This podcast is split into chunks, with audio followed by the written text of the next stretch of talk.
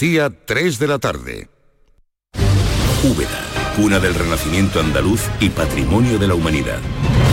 Hoteles con encanto en lugares increíbles. Adéntrate en el renacimiento del sur de España, donde disfrutar de un turismo con unos servicios al visitante de excelencia. Sumérgete en su historia. Úbeda. Ven, te sorprenderá. Con un rasca de la 11 siempre rascas algo. ¿Algo? ¿Y para ti qué es algo? Pues por ejemplo unas risas, algunos buenos momentos y puede que muchos euros. Hasta un millón. Entonces dame un rasca.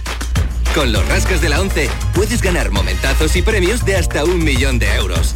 Rascas de la 11. Rasca el momento. A todos los que jugáis a la 11, bien jugado. Juega responsablemente y solo si eres mayor de edad. El carnaval de Cádiz está en tu móvil. Porque con la aplicación móvil de Canal Sur Radio puedes escucharlo estés donde estés. Todos los días desde las 8 de la tarde en directo en el programa Carnaval Sur con Fernando Pérez y todo su equipo. Además, en nuestra aplicación móvil también tienes todos nuestros podcasts y en ellos encontrarás el ritmo del tangay, el seguimiento diario a la actualidad del Carnaval de Cádiz con Manuel Casal. Y por supuesto, en nuestra aplicación móvil tienes los programas que más te gustan y las emisiones en directo de todos nuestros canales. Descárgate ya nuestra aplicación móvil y disfruta de todo el carnaval de Cádiz cuando quieras y donde quieras. En tu móvil. Soy Luis Lara y te recuerdo que como siempre en la medianoche de los domingos te esperamos en el show del comandante Lara para divertirte y hacerte sonreír después del deporte. Y los domingos, a partir de la medianoche, el show del comandante Lara. Contigo somos más Canal Sur Radio. Contigo somos más Andalucía.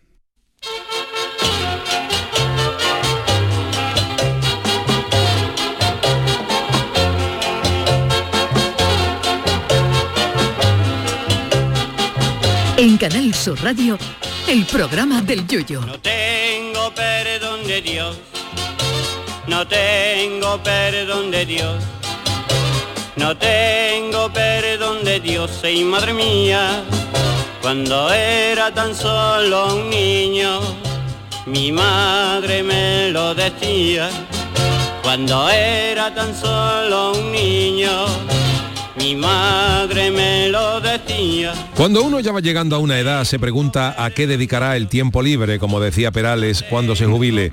Todo depende también de lo que te quede de jubilación, claro, pero a mí me bastaría con poco, porque a lo que aspiro es a poder levantarme a las 11 de la mañana sin tener que llevar a los niños al colegio.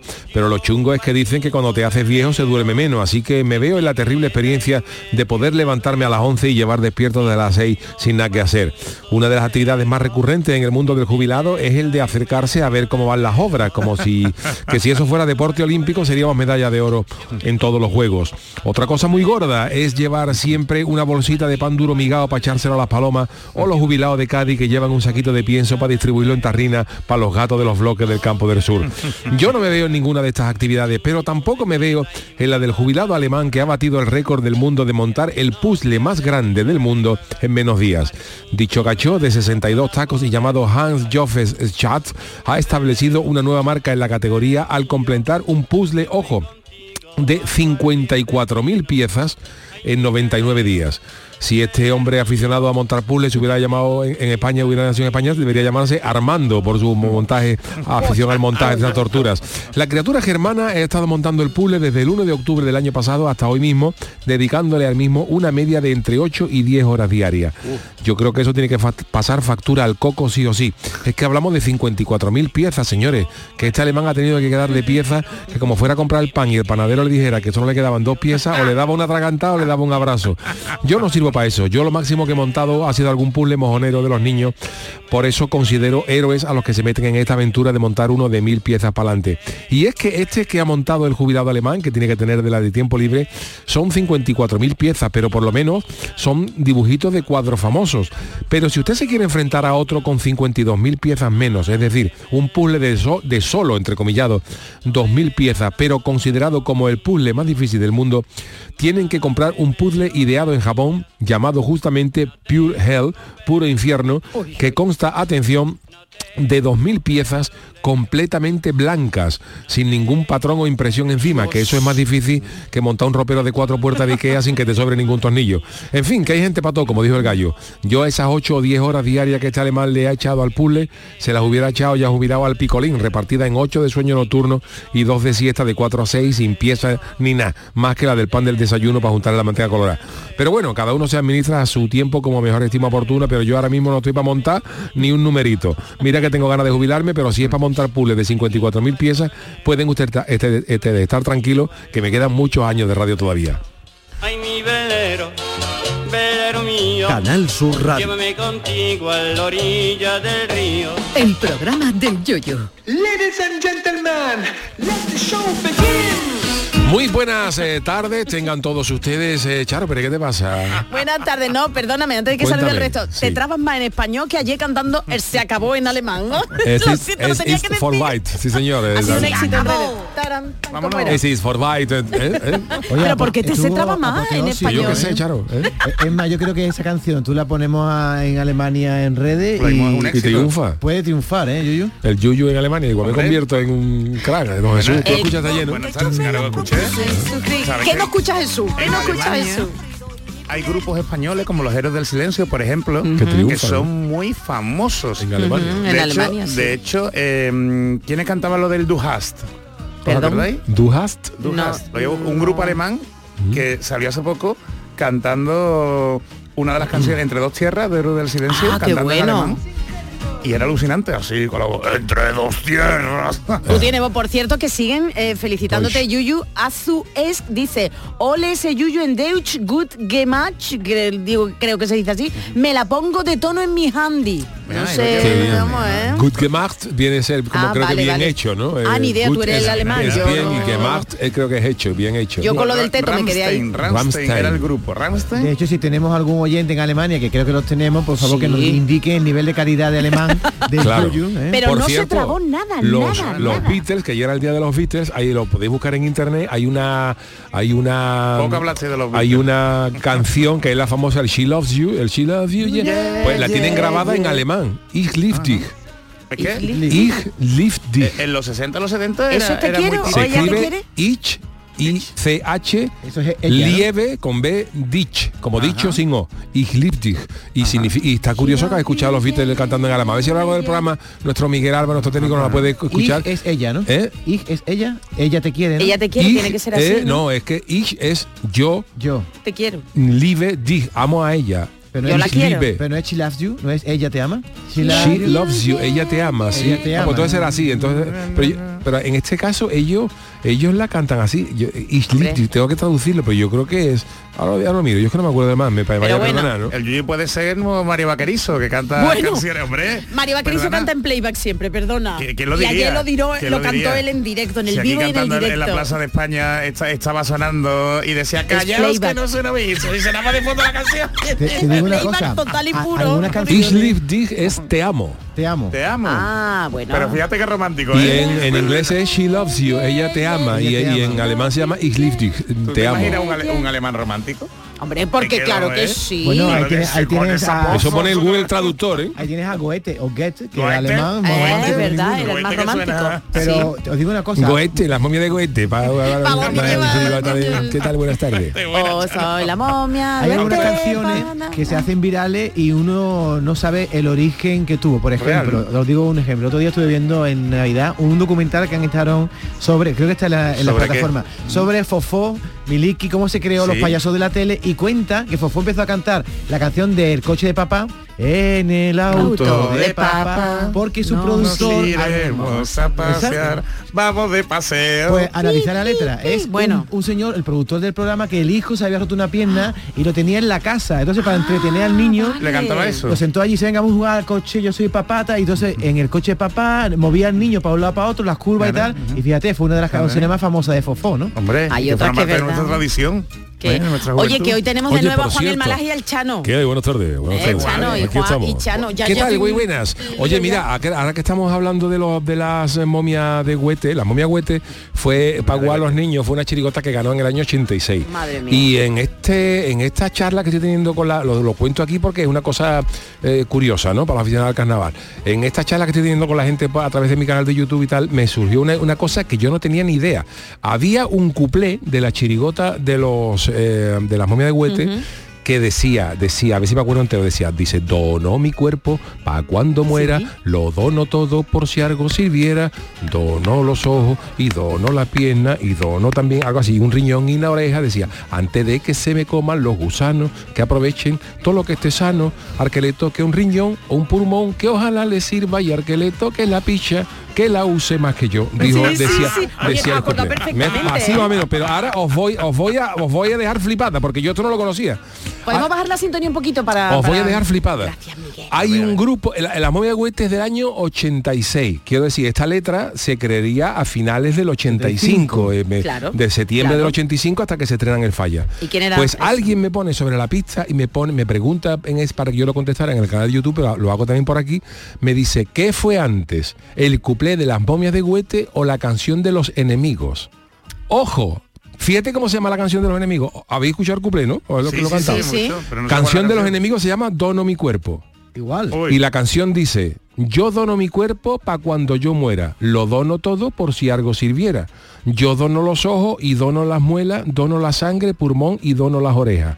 Al que le toque el culo o el riñón, que ojalá le sirva, y al que le toque la minga, que la use más que yo. ¿Y ¿Qué qué te parece, es? Charo? Espérate, 86 Del también. 86 Ah, también. del Entonces ahí 86. está... Pop Rock el trofeo, premio, primer premio por rock, noveno trofeo de rock Entonces, Villa de claro, Madrid. del A ver, ¿de qué 86, porque año? si la letra es del 86, Mm, de febrero para adelante, los enemigos han Eh. copiado las momias. Eh, Si esto es de primeros de enero, podríamos contemplar la posibilidad de que a alguien le gustara para un cuplé y lo hiciera, Claro, pero lo yo no claro. sé qué fue primero si el huevo o la bueno. gallina. O sea, hay otras veces que si te digo que si el co- la canción de los enemigos es del año 84, pues evidentemente Claro, fue no hay antes la duda. canción que el, que el cuplé, ¿no? Pero me hace... Los enemigos Que que, es un tiene en grupo, un grupo de no, pop. o- de- sí, de los Sí, sí, sí. 80. De los 80. De los En fin, yo fíjate, aprovecho para contestar esta pregunta, porque yo no sé qué fue primero, pero, pero es que son las dos del 86, Pero pero, claro, la de las momias la limitamos a enero y febrero. Claro. Si esta canción de los enemigos se Mm, estrena puede ser. en marzo o abril, evidentemente es después de... O, o no, claro. puede ser que la editen el disco en abril, pero la tenían hecha de Claro, octubre. y claro. si tú- Claro, pero en aquella cómo se época, David, como se entera uno de ¿Cómo se Cádiz, que un tío de Madrid, porque es que la letra es clavada, o sea, no es la idea, es la, la letra es por una clavada. persona en común que tenga la letra, un productor, en fin, Pero, no pero fíjate, fíjate, la diferencia sería en que si primero fue la chirigota,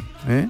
El- los otros podían tener responsabilidad legal y si fuera al contrario, si fuera los enemigos y los chirigotas la, la parodiaba, no, no tendría ningún tipo de responsabilidad. También te voy a decir una Entonces, cosa, ¿eh? También te voy a decir una cosa, y esto ha- hablo un poco con conocimiento de causa. Del carnaval de Cádiz se ha mangado en el buen sentido mucho. Hay muchos humoristas que hemos tenido a gala que han cogido chistes que se han hecho en el carnaval de Cádiz y hay mucha gente que, ha- que, ha- que se ha inspirado claramente inspirado, en cosas que se han dicho del carnaval de Cádiz, porque en aquella época tampoco era una cosa eh, que estuviera... Mayo de 1986, según se relata en el libro Los enemigos, se inscribieron en el noveno trofeo de rock Villa de Madrid, certamen que terminaron ganando con este tema. Parte del premio, bueno, entonces, parte del premio consistía en grabar un vinilo con tres canciones. Una Pues de ellas ya- fue la llamada Dono mi cuerpo, yo dono mi cuerpo. Pues ya te digo, si esta canción es de abril... Mayo de 1986 si esta se canción se escribe en el año de, de- en abril del 86, esta gente se han copiado de las momias. Así de claro, vamos. Sí, sí, sí, sí, sí. Y te digo una cosa, De- cuando, así de alguien- claro. cuando copia la letra debería ser un poquito más menos explícito, es que la ha copiado tal cual. Sí. Igual, igual, igual. Es que Oye, copia- mira, pero- octubre, perdona, Sí, yo- bueno, dime, dicen dime. mayo, pero sí, la grabaron en octubre del 86, pero sí, sí, que sería a principios de- del año. Porque en- también tenemos que recordar que mm, en muchos grupos, también de los llamados movida o no movida, que no se hacía un disco, voy a pensar años luz, a ver que había grupos que sí, pero otros que Bueno, grababan pues, eh, pues contestado queda. eh, Digo yo, eh, vamos, a a raíz de los datos que tenemos aquí, eh, todo parece indicar que los enemigos le copiaron la canción tal Oh, bueno, cual. Hombre, si es Sí, de, sí, sí. de mayo, de abril. Mayo cuando se presentaron a ese a ese trofeo, al, a uno de la Villa de Madrid, al claro, Pop pero Rock, entonces hasta que no se presentan no sale esa letra públicamente. Claro. Claro, Pues, claro. pues si eso se ha creado en el año 86, en mayo, yo opto... Según hay un libro, ¿eh? Yo Eh, opto eh, por decir, eh, aun a riesgo de equivocarme, que los enemigos le copiaron la letra a, A lo mejor lo hicieron las con la intención de que nadie lo supera nunca, pero es que Claro, no imaginaban pero- que las redes sociales claro. y tal se iban a desarrollar. Pues creo que es solventada esta historia. A ver, mira, eh, vamos a escuchar la canción de los Beatles. Efectivamente, yo la he cantado mal, mira. A ver, si la podemos recordar del principio para escuchar él, porque ellos no dicen ich, ich lieb dich, es yo te amo. Pero ellas dicen sí, sí lieb dich, ella, te ama. vale. O ella lo ama, ¿no? A ver. ¿Ella como es en alemán? Sí. Sí, sí lives you. Ajá. Entonces está bien traducido. Claro, además eso es muy raro, porque el sí vale también... Ah, mira.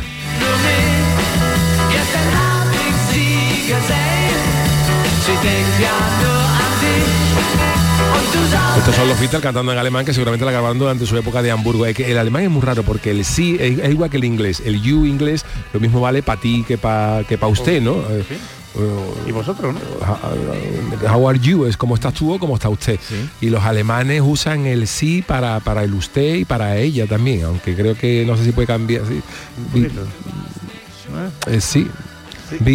Sí es como se llama, como te llamas. Be heißt du es como te llamas tú y be heißen sí como se llama usted. Es ella, es, un poco raro, el alemán es un poco raro. Pero es curioso escuchar a esta gente en alemán. La verdad que Eh, no por mal, ejemplo, ¿eh? por cierto, también está el La La La de Maciel cantando, también lo grabó en alemán. ¿En alemán? También, también ahí está por ahí en YouTube. Yo es que he controlado muchas cosas de estas raras. Dime, Charo.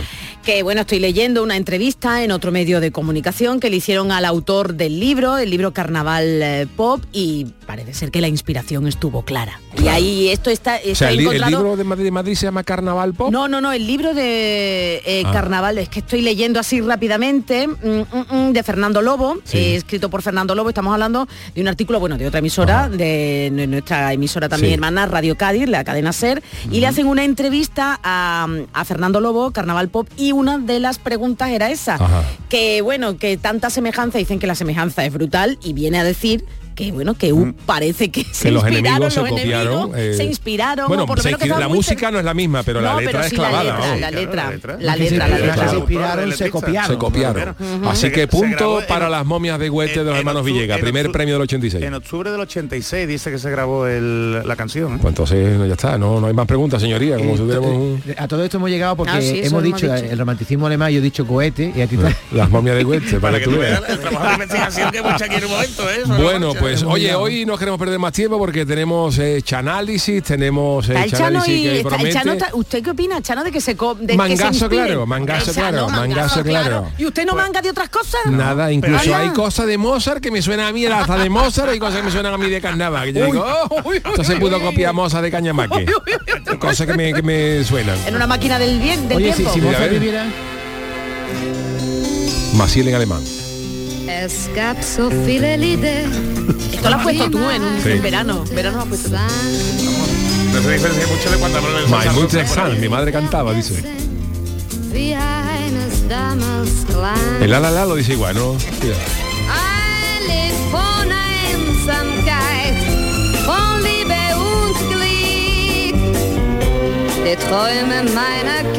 Pues la voz más aguda, ¿eh? Pero es Maciel, ¿no? Es Maciel, es ella, sí, es ella. El la la la está bien traducido, ¿eh? Claro, pero no se ve alemán. Oye, Montero 67, no sé si será broma o no, dice, y Julio Iglesias también cantó en alemán. Con Zuruk, ¿dónde va chiquilla? No sé yo esto si es broma o no, ya. Esto puede ya ser. no. Eh, si Mozart hubiera nacido en Cádiz, hubiera hecho chirigota, cuarteto, comparsa... Chirigota. o. Chirigota. Chirigota. ¿Y ¿Tú crees? Chirigota, chirigota. ¿Todos chirigota? Ya hablamos el otro día, eh, Charo me mandó un, eh, un enlace que es poco conocido, pero Mozart era un golfo. Mozart Uh, era, Mozart era, un golfo, era un tío, vi- escribía era un y- vividor y las y cartas que escribía, lo- el, el famoso homenaje al peo que yo escribí con la chirigota, eso se queda en Braga a lo largo de las cosas escatológicas que escribía Mozart en unas cartas que le habían mandado a su, su hermana amante, o su amante Una prima. y le escribía cosas toda- a una prima suya y le, escri- le escribía cosas verdaderamente escatológicas que no hice no hice el, el- el speech de eso porque sé que estamos en un programa a la hora de, de comer no pero Bueno, Mozart pero es Mozart. era escatológico y yo estoy plenamente convencido que si Mozart hubiera nacido en Cádiz eh, hubiera escrito chirigota Te van a criticar. con las mejores las mejores ¿eh? a lo mejor a lo mejor hubiera hecho la música para una comparsa un coro pero él después de escribir él le hubiera gustado escribir Y, y Beethoven más de coro, ¿no? Beethoven más de coro. Más seriote, ¿no? Más... A Bach también lo veo más en Eso, coro. Bach, Bach, porque oye, a mí que a mí Porque yo es lanzo- más, que a mí me eh, encantan los coros y estamos aquí los coros de Porque Bach que es no, más que no. señorial, más, más, más. A mí me es gustan más los armonía coros. pura ¿Y Vivaldi sería comparsa? ¿Eh? ¿Vivaldi? Vivaldi que va sería. Vivaldi sería así como las estaciones depende O que cambie tú sabes lo que a mí me a mí lo que me fascina de esto ahora ah, me pongo un, un poquito serio de, de la música ¿El qué? Mo- mm, Bach por ejemplo es un tipo maravilloso no pero Bach es muy difícil tararear algo porque claro es todo tan coral todo tan todo, todo tan armónico el- la pasión según San Mateo ese coro de entrada era más complicado pero yo me quedé flipado con Mozart, que por ejemplo, Mozart lo bueno que tiene es que toda la orquesta lo sintetiza en una, en una línea melódica. Tú puedes contar cualquier cosa de Mozart. Tú, tú, tú escuchas la- las bodas de Fígaro y empieza para para pam pam pam pam pam pam. Todo lo canta así.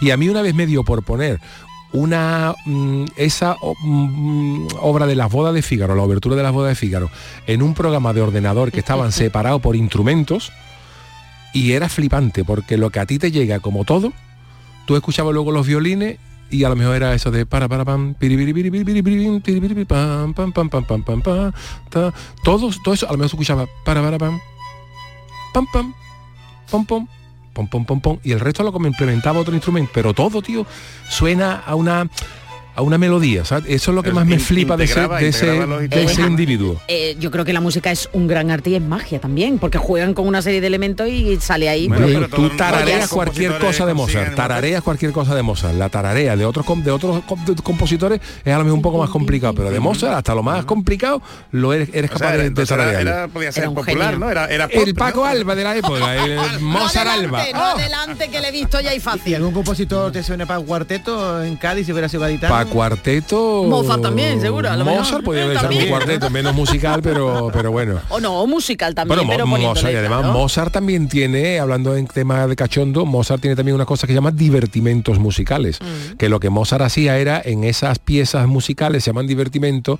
porque él lo que hace es cachondearse de la manera de componer de los compositores de la época. ¿Ah, sí? Sí, entonces mete, parodiaba- a mete- otros. parodiaba a los otros, entonces hace como, entonces mete unas unas trompas así algo con una con unas cadencias muy raras, muy chungas, Está claro, para reírse un poquito de cómo componía. Son unas piezas que se llaman divertimentos musicales. Es que Mozart era un cachondo. Pues digo que Mozart hubiera hecho chirigota en Cádiz, sin duda.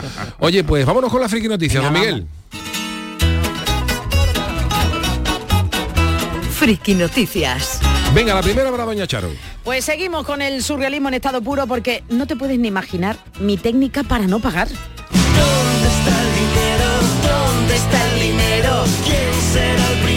Pues atención porque ya os lo he adelantado, el surrealismo no es exclusivo de este programa, ¿eh? también lo han vivido los empleados de un supermercado de Elche en Alicante. España está ya llegando a nuestro país a ser muy friki noticia, ¿eh? dar mucha friki Hombre. noticia.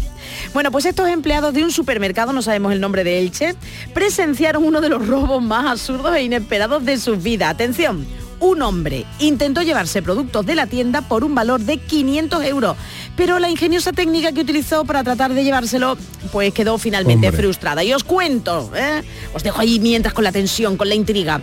Según confirmaron fuentes de la policía local de Elche, de, de Elche el pasado mes de diciembre, y suponemos que esta persona lo hizo a lo mejor de cara a la fiesta, digo, va a llenar yo la mesa en las navidades, una dotación fue avisada de que un hombre había sido retenido en este supermercado tras haber intentado robar varios productos del establecimiento.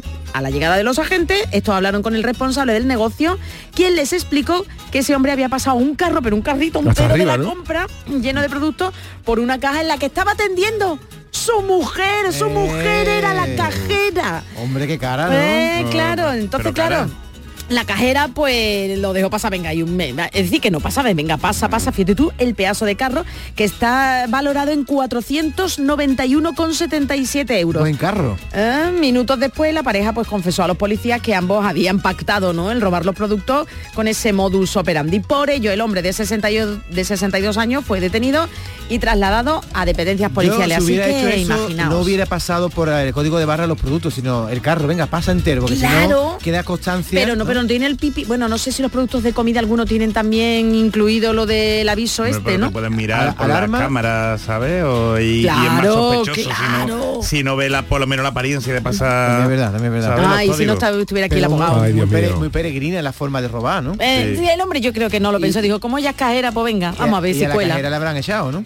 Enti- no, lo- eso ya no lo dice la noticia, pero hombre, una multita o algo sí, no sé, Jesús sí le pueden echar, yo creo que sí, ¿no? Pueden echarte por mala praxis. Hombre, evidentemente. Bueno, para gastar tema no me extraña tampoco que... que ella denuncie, porque lo, la han lo que cogido. suelen hacer en muchos sitios, muchas empresas, que a los familiares directos le hacen un descuento. ¿sabes? Para variar, para evitar cosas como, como esta. 500 ¿eh? euros. Y otra otra cosa es que venga venga también Doy regulado. fe de ello, porque yo cuando yo estaba trabajando en mi, con mi juventud en, en una empresa en la que de, de los grandes almacenes, ya extinto, como digo, de galerías preciadas, y ahí nos hacían descuento a los empleados. Entonces, claro, eso es la pescadilla que se muerde la cola, porque Te como tú tienes allí dinero. a lo mejor un 15 o un 20% de descuento sobre eso, pues prácticamente todo lo que ganas te lo, te lo deja allí otra vez. Claro, claro, claro. Y la empresa le gana el 80% a lo que te ha vendido a ti. Claro. O sea que prácticamente trabaja como los indios de Colón que dijo el Chano, de cuando dijo el indio gran cobazo. Al final de la nómina te había cobrado seis pantalones, dos, dos deportivas, claro, esto es así. Claro, claro, claro. Bueno. Lo que no te pueden prohibir es venderle a tus familiares. Sí Eso, te pueden claro. prohibir en un concurso, Sí. si tú eres un jefazo, jefasa gordo de una empresa, y que le hagas un concurso, un sorteo y que el premio le caiga a un familiar. Eso, es eso, por ejemplo, está muy regulado ahora que ha pasado hace poco la Lotería Nacional. Hay una serie de normativas donde dice la gente que no puede jugar a la Lotería Nacional. Familiares, por ejemplo, de los directivos de las loterías y apuestas del Estado, WhatsApp, ¿eh? no pueden. eh, mm, Sí, claro, para, evitar historias. Pero yo entiendo que mirar. entiendo que este supermercado sería más, mm, yo qué sé, más, no uno de las grandes, ¿no? Firmas, que a lo mejor es un Siempre, más pero a lo mejor hay manera de darle coba. Digo Porque yo, tú, por ¿eh? No ejemplo, sé. puedes, si, si tiene, por ejemplo, un reparto a domicilio, pues tú repartes, le dices a la cajera, mira, este carro a domicilio, cuando tú puedas me lo mandas. Y lo deja ahí, no, hombre, verás. Y lo deja ahí, ahora cuando no haya nadie, tú entras y te lleva el carro. Y pro- El productos, hombre no lo productos que estén cerca de, de Vamos, eso quiero decir, eso no se puede hacer, no estoy dando idea porque eso no se puede hacer en un supermercado normal cuando tú digas esto es para domicilio, pues la cadena te dice perfecto, pues yo me lo quedo aquí, lo paga sí, usted y ahora después paso. tal. Claro. Y Claro, no, claro, claro, déjamelo claro. aquí que ahora voy al coche que me he olvidado la cartera y dejar caer y luego ay, que nos da un poquito de de hojana, un poquito de no pasar por la cara. Un poquito de trabajarse las cosas. Oh. Ay. David, para ti la siguiente. Fíjate qué titular. Para paliar la sequía, este váter me compraría. Perdona. No sé por qué me cae a mí siempre la noticia No de, sé de por qué, váter, no pero sé bueno. por qué. Bueno, a mí me caen siempre las de que no trabaja y todo esto, no sé por qué. Lo, lo agradezco porque en este caso es un- una cosa de servicio público lo que voy a contar. En este programa alentamos público. siempre Qué de, bien lo de vende, hijo, de qué los bien lo peligros vende. que traen los algoritmos de la inteligencia artificial y hoy le damos la vuelta a la moneda y vamos a hablar de los beneficios, sobre todo en el sector de la salud. Ejemplo, este cuarto de baño inteligente que se Perdona. llama S urinal. S urinal, una, urinal. o sea, una S mayúscula, ¿Ese urinal y después o es? urinal. Urinal. urinal, ese urinal, eh. Solo, ese pre- urinal, ese solo urinal, presenta tú eh. en Cádiz, la gente del tiro. Vamos a presentar ese urinado, ¿eh? ¿Qué es ese urinal? Bueno, pues un urinario inteligente equipado con sensores que Oh. analizan la composición de ¿Pero la solo para vosotros los hombres? No, para todo el mundo. Para todo el mundo. Vale, vale, perdón, ¿Qué hace este Versátil. váter? Es un urinal, pero es un váter. Que, no, que le han llamado urinal, pero que no Porque es un penséis- bate en toda No, que Pero no- palabra. Ser ese bate. Que no visualicéis una escupidera. eh. Eh, ese bate, ese bate, eh. Perdona, Bueno, pues tú haces pipí, bote, que bote. Que bote el bate. tú miccionas, haces tu, tu. La micción. haces la micción y el bate te, hace la composición de tu orina Ay. para evaluar tu nivel de hidratación. Uy, verá Ah, ver si bebía Y agua. el bate chivato y te dice, cuidado, agua. Dice- no agua, eh. O te ¿eh? dice, estás hartado de cerveza.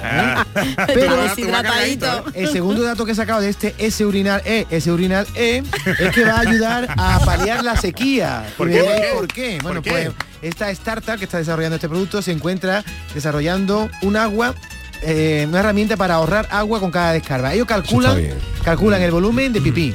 Tú dices, Vale. ha echado 100, 100 Bien. mililitros, ¿no? Bien. Pues consiguen hacer eficiente la descarga porque hacen un uso individual. Es decir, te echan el agua Claro. que solo Arreglado a lo que tú hayas echado. porque hay veces que echan más y veces a que... tiene la cisterna y lo que ha Yo conozco un alguno que hacía falta un camión cisterna, no quiero dar nombre, pero... Pero no me mire usted, No, no, yo no miro a nadie, Ah, miro ¿me a está nadie porque mirando tengo que, mi- usted? tengo que mirar para algún no, lado. No, no, me está mirando usted para que lo sepan los oyentes por qué. Pero no me digáis que no cuando tiráis de la cisterna a veces Pero es verdad, eso está decir bien. cuánta agua ha echado cuando yo solo he echado un chorrito, un ¿no? chorrito, una mejor- Luego os contaré una anécdota, esta, esta es incontable por Vale, la radio. vale, ¿eh? La estás incontable por la radio. Luego, luego contaré, contaré algo. Último dato es que gracias a esta herramienta se podría redu- reducir el consumo de agua eh, hasta un 80% Dios, en cada bate. bien. Muy bien. bueno, ¿vale? Es Muy bien, es muy Eh, es. eh. Eh, Perdón, David. Esto se lleva testeando ya un año en el Hospital del Mar de Barcelona. ¿Y cuándo va a llegar a hogares? Eso. ¿Cuándo, cuándo? ¿Cuándo vaya a comprar ese urinal? Eh, Pues en, Eh. en el primer semestre de 2024. ¿Eso cuándo Ya, es? Ya. Ya mismo, Ya, ya, ya, ya. ya. ya. Pendiente de ese urinal. Urinal. Para verano, para final de verano lo tenemos. Que va a venir la sequía Bueno, gorda. eh, nos queda otra, ¿no? Venga, Juan. Pero se la hemos dado Juan. Juan, Señor. está hoy que se Bueno, sabe. pues este es mi Esto es para titular. usted, ver. El día en que mi ataúd me encierre, pega en mi lápida este QR. Voy a tener que venir más veces porque me comentan que cada vez hay más noticias que tienen que ver con mi gremio, que no es Y precisamente, que no es precisamente un equipo brasileño que se llama el gremio de Porto Alegre, el mío no es precisamente ni, ni Porto ni Alegre.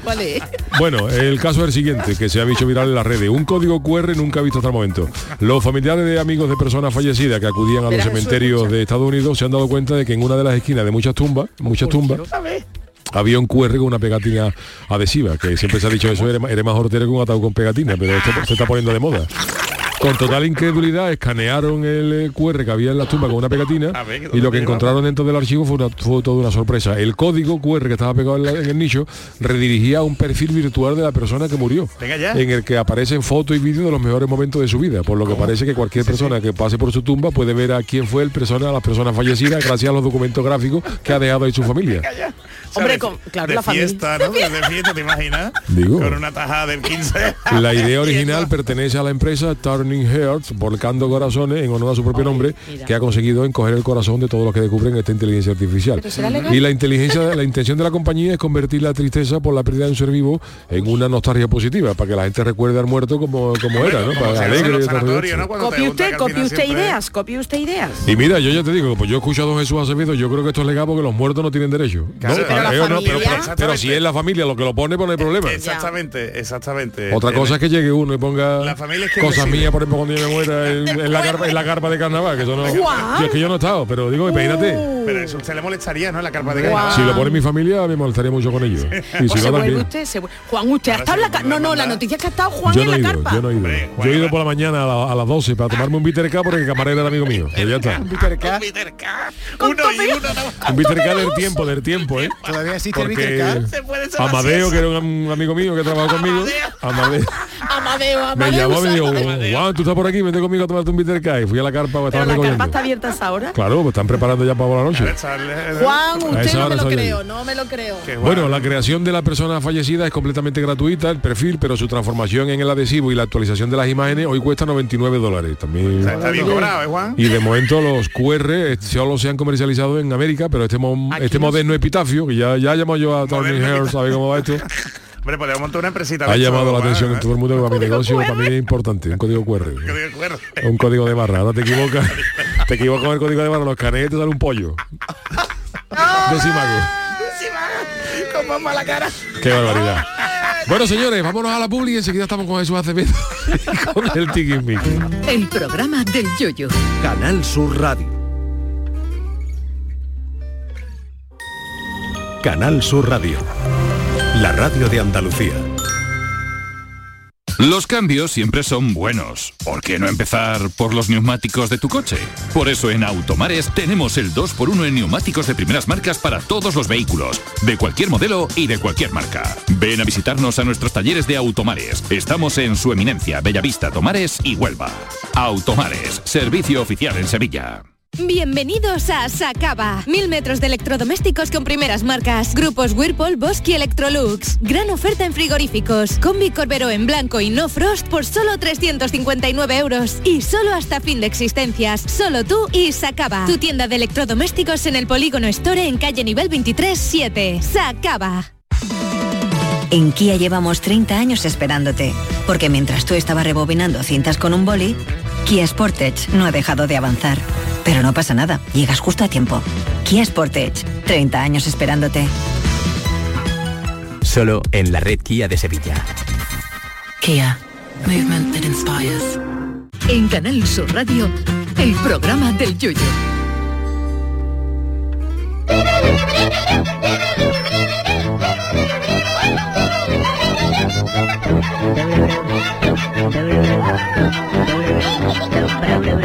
Las consultas de Acevedo. Los miércoles nuestro tiquismiqui Jesús Acevedo os responde a todas las dudas que tengáis y que Charo formula ahora mismo. Bueno, sí, déjame antes, Yuyu, que recuerde las vías para hacerlo. Como Venga. siempre, podéis enviar vuestra consulta a través de la cuenta de X, antiguo Twitter, arroba programa del Yuyu, o bien como ha hecho este oyente a través del audio, a través de un audio, perdón, al 670-947-154. Hola compi, soy Lucy, Lucy Paradise y quería hacerle una consulta a Jesús, que como no coincidimos en el programa, pues se la hago por aquí, ¿vale? Mi consulta es, ¿puedo ir por la calle por la noche con una katana que no corta? Que yo es que la quiero llevar cuando vaya sola por la calle por la noche para que nadie se me acerque, porque es que yo soy de Castilleja y tengo muchos amigos en Gines. Y cuando vuelvo por la noche andando a mi casa, me da miedo. Por eso quiero ir con mi katana por la calle. Pero también me da miedo que me detenga la policía, así que por eso os pregunto. Muchísimas gracias y un besito muy fuerte. Bueno, pues muchas gracias a, a Lucy por hacerme una, una pregunta tan, tan interesante. Y ya que no coincidimos nunca, pues por lo menos coincidimos así de forma mm, virtual, ¿no? Todo lo que sean armas, posibles armas, está eh, complicado llevarlo eh, por la calle. ¿eh? Entonces, eh, no, sé, no sé si conocéis, por ejemplo, los munchucus. ¿Sabéis qué es un munchucus? No. Pues según la legislación española, son los nunchucus. Los, los, bueno, los conocidos también como nuchaco o luchacos, ¿no? Eso, eso, que son eso. los dos palos de madera usados eh, por la de cadena, que es lo que usaba Bruce Lee para hacer de esa- Bruce Lee a- o a- Michelangelo de las tortugas Los ninja, Pues en, la, en la ley se reconocen como, como munchukus. Munchukus. ¿eh? Entonces, por ejemplo, incluso los munchukus están eh, prohibidos. Y bueno, y chiriquete, por ejemplo, ¿sabéis lo que es un chiriquete? Que No. ¿Chiriquete qué es? Los churinken, Sí. que son las clásicas estrellas ninja. Ah, las estrellas que lanzan las nin- los ninjas. Los ¿no? ninjas, ¿eh? que son realmente, que tienen la- los filos afilados, ¿eh? las estrellas, y hace muchísimo daño. Bueno, pues eso está eh, prohibido llevarlo por la calle, ¿eh? por supuesto utilizarlo. Y lo mismo mm, pues puede ocurrir con una, mm, con una katana.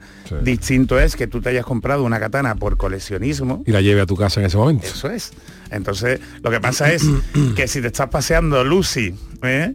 de un sitio a otro de noche con una katana y abierta, pues evidentemente eso va a ser difícil de justificar que te lo está llevando a, tu, a tu domicilio. Si a ti te para la Guardia Civil, por ejemplo, en Toledo, y tú dices, mira, que llevo usted una espada del CI campeador, y si le enseñas a ti, dice, pero es que acabo de comprarla, la llevo para el hotel, probablemente Es- ahí no haya problema. Exactamente. Por lo menos tiene una justificación, pero claro, tú por la noche... Pero la- pena, Yuyu, que tengamos que recurrir, Claro. que el miedo de ir solas por la calle, bueno, pues nos haga recurrir a, a tener que llevar algo para sentirnos más seguras, ¿no? Que es fuerte. Totalmente, ¿Tenemos tiempo totalmente. para otra más? Sí, venga, pues otra consulta que te han hecho al 670-947-154. Mi abuela eh, está viviendo en una, en una residencia de ancianos y esta residencia ha utilizado una imagen suya en la que aparece con una enfermera con fines publicitarios.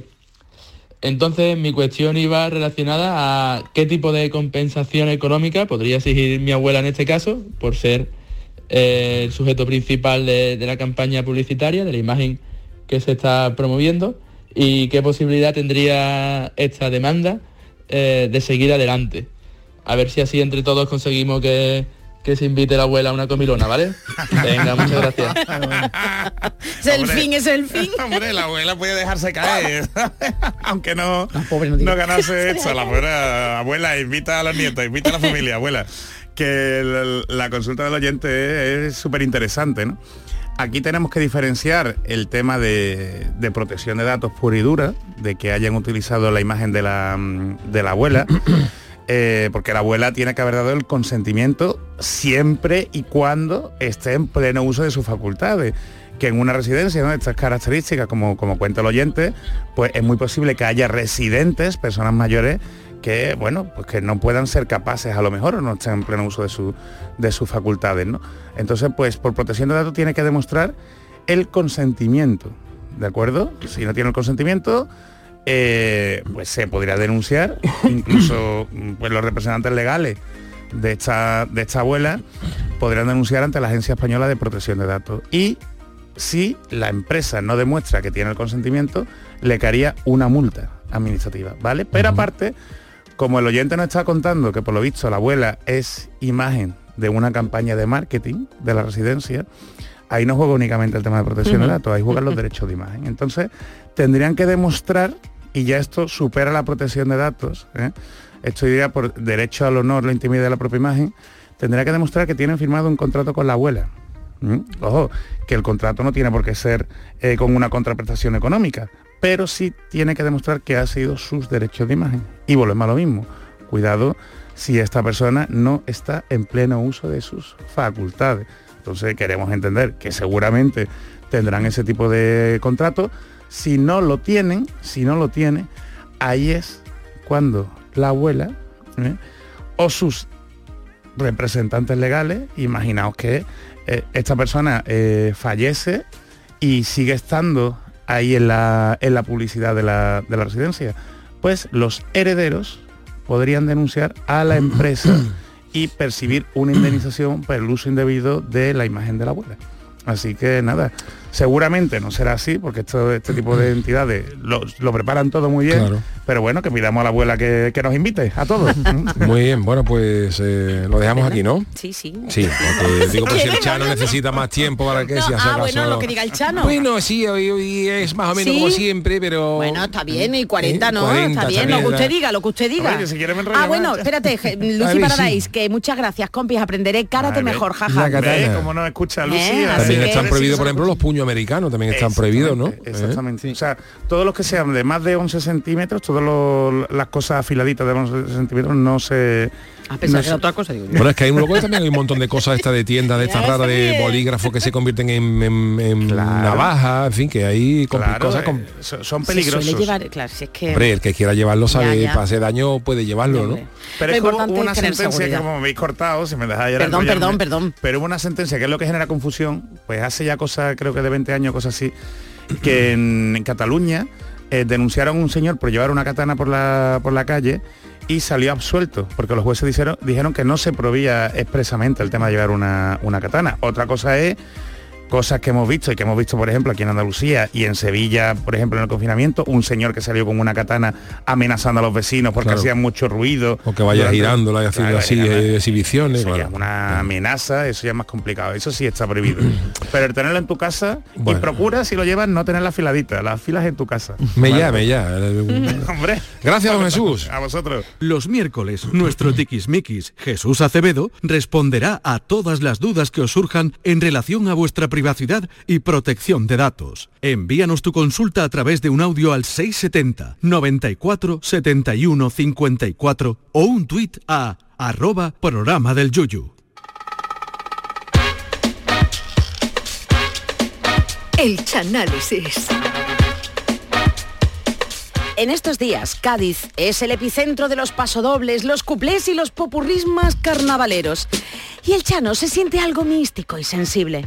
Todos aquellos que conocen al caletero saben que su religión es el carnaval y su líder, Paco Alba. Y tal vez por todo esto ha decidido chanalizar la vida, obra y milagros de otro líder espiritual. Un hombre que, como el resto de los mortales, le invadieron el pecado, la culpa y las ansias de redención. Un hombre que también llevaba chanclas y tuvo un grupito de amigos pescadores. Hermanos, hermanas, señoras y señores, es la hora de escuchar el chanálisis de La última tentación de Cristo.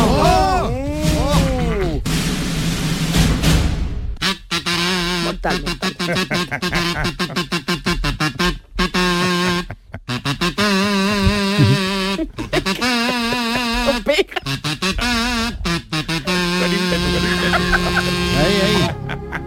Oh, mira esta película que esto suena ya, esta banda sonora suena ya Judea antigua. Buenas tardes a todos, aquí comenzamos un día más el Chanálisis, que en el día de hoy, como dice Charo, está dedicada a esta película que ha sido una de las películas más polémicas sí. de todas las historias Sí, del sí. cine. Se trata, como bien ha dicho, de La Última Tentación de Cristo, dirigida en 1988 por Martin Scorsese, que tiene toda la cara de André Buenafuente jubilado. ¿Tú viste la cara de Scorsese? ¿Tú- Es verdad, es verdad. Scorsese André Buenafuente. Sin gafas. Sin gafas. Y que está protagonizada por David Bowie. David Bowie, ¿sabes esta película? también Pues David Bowie hacía de Poncio Pilato, hacía en esta película. ¿Quién no ha visto la Sí, película? señor. Me acuerdo. Esta, esta película, David Bowie hacía de Poncio Piloto. De piloto, piloto, Harvey Keitel, otro gran Ah, actor. sí, bueno. Bárbara Hersey, André Gregory, Harry Dan Stanton. Y en el papel de Jesucristo, William Dafoe, sí. que tiene toda la cara de Chelo García Cortés. ¿Tú te has fijado? William, que hay veces que tú- yo, estoy- yo estoy viendo la película, yo estoy viendo la película y hay veces que no sé si estás viendo a William Dafoe y no sabes, sabes si es Jesucristo que va a predicar o va a ir a Sálvame de Luz a hablar con Jorge Javier comentar la movida con, con Judas. No lo sé. que tiene información Tiene toda la exclusiva. cara, la misma cara. De, de hecho, Scorsese du- dudó para el papel entre, entre William Dafoe y Chelo García Cortés un día que vio, en una Semana Santa, que vio a Chelo García Cortés con la túnica de la borriquita y dice, "Uy, esto es... Esto, es- esto está clavado, esto es... Pero al final dice, mira, pues, Chelo, Chelo García Cortés no la conoce mucha gente fuera de España y prefiero contratar a alguien más internacional. La película estuvo rodeada de mucha polémica porque trata, como veremos más adelante, de, de una eh, alteración de los evangelios donde se habla de una tentación final del demonio a Jesús. Vamos, a la película solo le faltó para liar el taco ya del todo que Scorsese metiera en la, en la banda sonora el paso doble del Papa de los Miserables de Martínez Ares. Ahí ya le, le queman la cámara a Martín Scorsese y todo. Y para ahondar en la polémica, la, la- la película se rodó enteramente en Marruecos, donde parte del equipo de guionistas se fumó hasta un camello en una cartulina y metieron en el guion cosas propias del morazo como que porque la última cena porque no es una pizzería y que los apóstoles paguen por ahí, ya Scorsese tuve que cortar y tuve que ya 14 guionistas pero vamos a lo que vamos la película comienza en la Judea ocupada por los romanos un- una Judea en decadencia donde las cosas van muy mal Herodes, por ejemplo, se arrepintió de lo que hizo el día, el día de los años inocentes y ha abierto una guardería. Pero claro, una, una guardería que ponga guardería Herodes, pues allí no, no iba nadie. Aquello tiene menos gente que mucho, claro, menos, menos gente que la despedida de soltero de Adán. Tú no, tú no vas a dejar niños ahí en la guardería con la fama del gallo. La ruina también es gorda en la carpintería de San José, que porque a, San José le trabajaba al ayuntamiento de Judea, que tú sabes que son los ayuntamientos para pagar. Y además nada más que hacía, lo único que encargaba San José, 14 cruces. 14 cruces. Y claro Jesús que estaba allí trabajando con el padre y dice papá tú aminora la producción tranquilo eh tú, tú tranquilo con las entregas tú no tengas prisa por entregarla y San José le dice a Jesús dice pero si yo lo único que tengo dice Jesús pero tranquilo dice tú tú aguanta papá que en, en unos pocos siglos llega Ikea y a ti no te va a faltar trabajo que seguro, seguro que abren aquí y el otro mes pero son dos siglos dice tú déjame a mí que yo hago milagro Que me come la paloma. que tú tranquilo, eh, tranquilo, mamá, tú aguanta, tú aguanta, deja las cruces del ayuntamiento y ya la pagaremos. Y claro, pues en ese ambiente, Jesucristo ya con el cobo acabado, se debate entre la misión que le ha encargado su Padre Celestial y su vida terrenal, porque claro, él vive tranquilo, trabaja con el Padre, no tiene antecedentes penales de momento, De momento. y no sabe si tirar para adelante con la misión divina o, o quedarse tranquilo. Su amigo, Ju- Ju- tiene un amigo que es Judas Iscariote. Uh, amigo. Que Jesucristo era muy bueno para otras cosas, pero para echarse amigo tenía una vista. Fíjate tú, fíjate tú el que cogió de amigo. eh. Judas Iscariote, que ahí, ahí pinchaba, ahí pinchaba Jesús. Judas Iscariote, un rebelde que quiere la independencia judía de los romanos, se hace llamar Puigdemonte entre los compañeros. A mí llama- me llama- llamarme Carlas. Carla, tú eres, tú eres Judas, ¿no? Carlas Iscariote o Judas Puigdemonte. Un, un lío ahí muy gordo. Y entonces él, sabe que Jesús es el Mesías y le pide ayuda a Jesús. Vamos a echar a los romanos que tú eres poderoso. Y dice, no, no, y Jesús le dice, no, pero yo tengo un mensaje de amor por la humanidad y ya y Judas empieza a torcerse. Amor por la humanidad. Ya empieza a cogerle sus cosas, ¿no? Jesús un día deja la carpintería. Jesús, Jesús deja la carpintería y le pide a San José el finiquito, papá, que yo me voy. Voy a empezar a predicar por Judea y después de salvar a María Magdalena de una muerte segura, porque a, a María Magdalena la quisieron matar, porque en aquella época en, en Judea se volvía mucha, se pasaba mucha hambre. Y en cuanto se corrió la voz de que había una Magdalena suelta, pues la gente se volvió loca. Ya la- llantos con ella. ya la gente, la gente haciendo café, migando con la cara. ¿Qué dice? ¿Una magdalena? ¿Sobao no han llegado? No, no, no que ver con esto. La gente preguntando si había carmela de crema. Una locura en Judea. Y después de esto, Jesús es bautizado en el río Jordán por Juan el Bautista, que es primo de Jesús. Y después del bautizo, pues claro, la gente esperaba que hubiera un convite y se cuelan los dos apóstoles, con más hambre que el representante de Cañita Brava. Oye, aquí hay un convite. No, no, Jesús, no, no, pero ya que está hay que darse. Y entonces algunos discípulos quieren que Jesús libere la liberación con los romanos, pero Jesús dice que tiene asuntos más espirituales. Entonces Jesucristo se va al desierto, donde está 40 días y 40 noches de ayuno, que esto, esto es muy fuerte, ¿eh? porque tú fíjate, tú, tú- tú te vas un verano que te vas tú a la playa, mata las cañas, un verano a las 11 sin agua y sin un bocadillo y a las 3 de la tarde tienes tú ya la boca como una babucha de paño, fíjate tú 40 días en el desierto, que un, un asado de pollo y una brisa fresquita, al lado de lo que hay por allí. Y entonces allí se tira Jesús 40 días y 40 noches, comiendo menos que falete en una ferretería. Y entonces, al final de esos 40 días y 40 noches, a Jesús se le acerca el demonio, Uh. Satanás, Oh, con cuerno y todo. y Belfegor, que tiene nombre de frigorífico Sí, de sí, Carrefour. ya, ya. Y lo provoca y lo provoca con tentaciones. Después de 40 días sin comer, el diablo le dice, se acerca a Jesús y le abre y le enseña y dice, mira Jesús, y Jesús mira para dice, un serranito. Fíjate ese Jesús ahí mirando aquello y el demonio con su pimiento, su bistec, su tomate en rodajas. el, el demonio Asaín se abre aquello y saca una litrona fresquita de Cruz Campo, no vea, no vea. Y le dice a Jesús que, que todo eso es suyo si lo adora. Y Jesús rechaza la tentación amablemente. Le dice, no, mira, mm, Satán, a mí el pimiento se me repite, y yo no. Que después puedo decir la misma parábola tres veces, digo, se me repite, no. Y, el tom- y tomate y cerveza no puedo comer porque tiene ácido úrico y el demonio se queda con toda la cara partida. Y después de volver del desierto, a Jesús lo cuidan Marta y María de Betania, que cuidan a Jesús, que aunque le dice, pero mira Jesús, te vamos a curar, pero escúrrete bien la chancla, que lleva 30 días en el desierto, que acabamos de barrer, no vaya a poner aquí toda arena grande. ¿vale? Que acabamos de barrer. Y entonces le hacen a Jesús su pucherito, su versa gitana, con pringada y tal, para que el hombre se recupere. Bien. Y Jesús ya después nuevo, fíjate, después del desierto, te comete una pringada y sale, sale a la calle y, y- y con una vitalidad de si hace milagro. Entonces Jesús ahí empieza ese milagro. Eh, se va a las bodas de Caná, Ah. convierte el agua en vino, que allí lo ve uno de las, de las bodegas González Vía de Jerez y dice, "Oye, tú- tú- yo, yo te quiero te ofrezco un puesto de director general en González Vía, te puedo pagar 5.000 ciclos de plata al mes en 14 pagas, pero Jesús dice que no se ve. Lo declina amablemente y dice, no, porque allí gusta mucho la Semana Santa y veremos a ver, veremos a ver. Luego hace otro milagro donde cura a dos ciegos, que también le ofrecen un puesto en el ambulatorio del SAD de Judea para ir acabando con la lista de espera. Luego cura también a un mudo, a un mudo, cura a un mudo que lleva 40 años sin hablar. Y todo el mundo en expectación ha curado a, a Jonás el mudo. Y cuando, y cuando Jesucristo le pregunta al mudo, ¿qué quiere decir después de 40 años sin hablar? Dice el mudo, yo creo, con dificultad, yo creo que el Cádiz no se salva, digo. El hombre, el hombre llevaba 40 años viéndolo venir. Pero no lo podía expresar, lo tenía dentro. Lo tenía enconado, lo Lo tenía enconado. Y le dice a Jesucristo, yo creo que el Cádiz no se salva este año. Porque el mudo era cadista. No, ya, ya. Y le dice ya con la, con la ronquera, ¿no? De no hablar, Jesús, a ver si tú puedes hacer un milagro. Y dice, hombre, yo hago milagro, pero hasta ahí no sé si voy a llegar. Esos son palabras mayores ya. Salvar Cádiz este año. y finalmente eh, Jesús que cura al paralítico de Cafarnaún, que este sí ficha por el Cádiz en el mercado.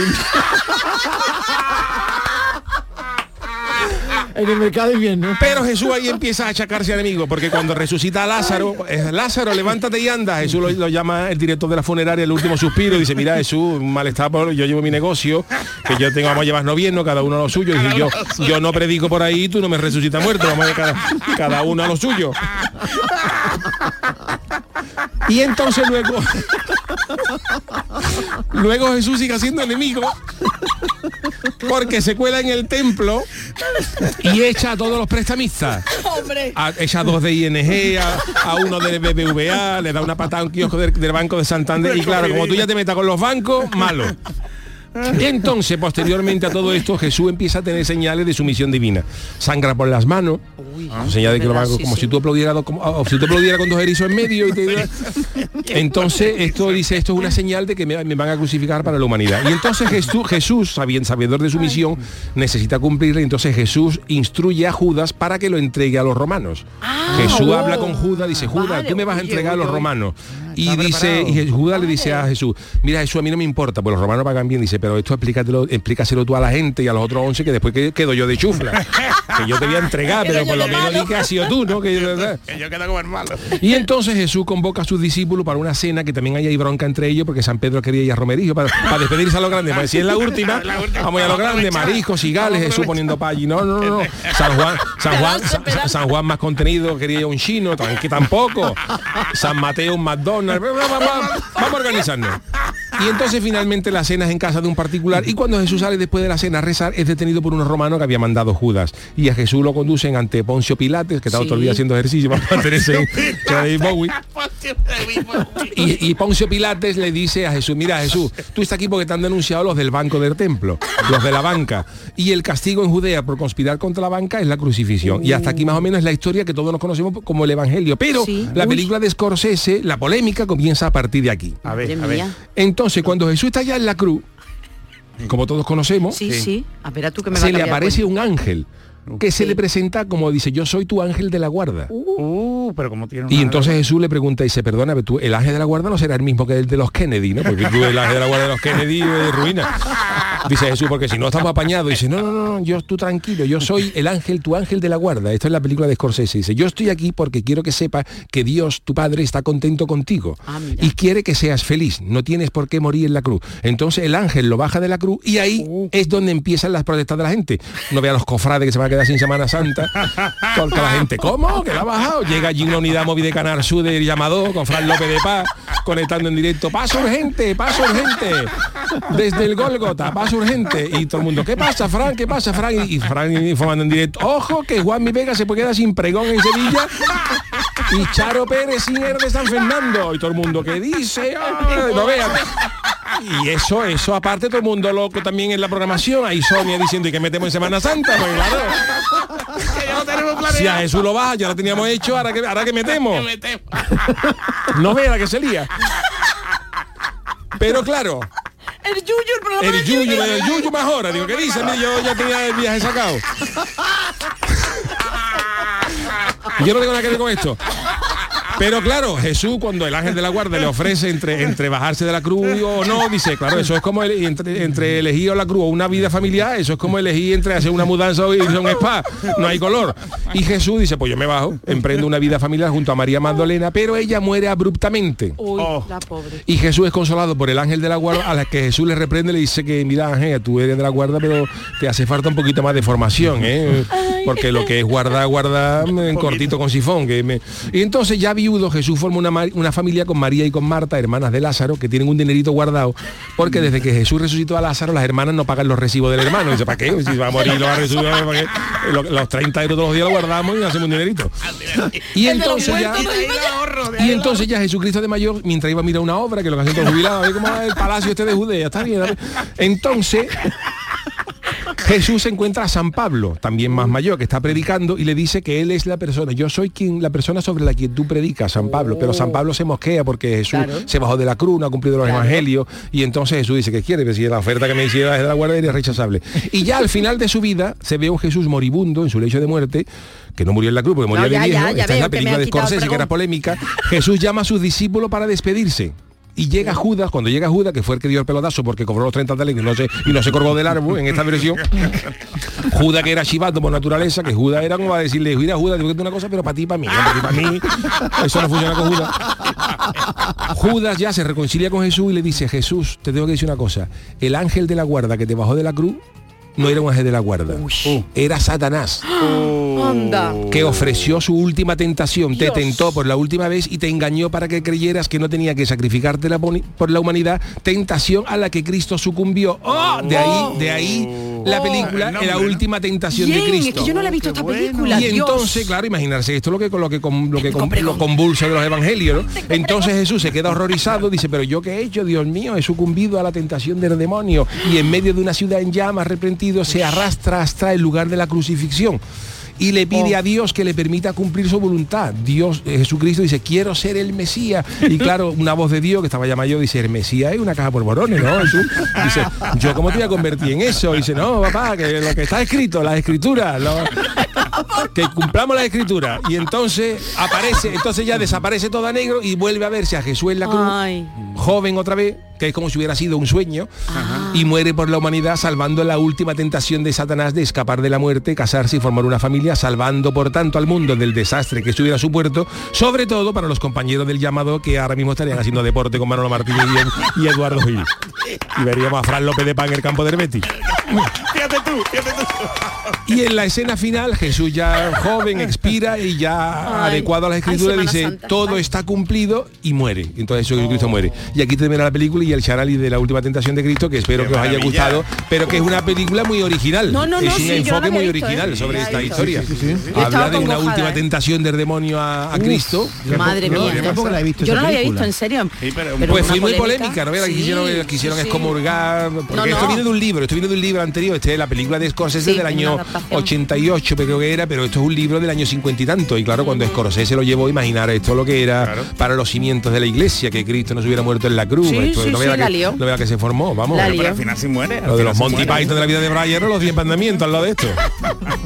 Bueno, y la que también tuvo mucha polémica era la otra. también un sueño. Uy, la verdad. ¿Y los serranos? Los serranos. Y los sopranos ha dicho los sopranos. La otra era No, los serranos, los de aquí, la de La otra cuál fue? la de Mel Gibson, ¿no? La de La Mel Gibson, esa. rodada en arameo. ¿Cómo era el Ah, título? La Pasión de La Cristo. Pasión de Cristo. La Pasión de Cristo. ahora va a ser Ya no- secuela, Yo a dejé de tener verla secuela. porque era muy sangrienta. Yo no la Yo la vi, visto, yo la vi en el cine y era, era muy, era muy durita, era, era durita. dura. Pero ¿por qué ha elegido usted esto en pleno carnaval? Bueno, ¿Qué porque pasa? me ha gustado, me ha llamado la atención esta Muy nueva versión de ¿eh? Scorsese y como Sí. pega yo soy más reverde, a mí como pega va en cuaresma yo la meto ahora en semana en carnaval, saco, en ¿no? carnaval. Vale, vale, A pero... lo mejor en Semana Santa meto algo de carnaval, la viudita naviera de Oh, está genial. Oh. ¿Qué te iba a decir, Chano? Que me ha puesto usted, me ha acongojado y ahora con todo lo que tengo escrito que lo tengo que tirar. Uy, Dios hombre. mío, Dios Bueno, yo te mío. ayudo, Charo, lo que yo Vale, pueda. vale, ayúdeme, ayúdeme. Bueno, pues muchas gracias al Chano por esta, este análisis de la última Oh, tentación de. Cristo. Gracias. Charo Pérez. Gracias, Adiós. don David Algo. Gracias, eh, don Jesús Acevedo. Miguel Alba en la parte técnica. Nosotros nos marchamos. Volvemos mañana a partir de las 3 de la tarde. Pero yo me quedo ahora un ratito en el café con Mariló Maldonado. Hasta mañana.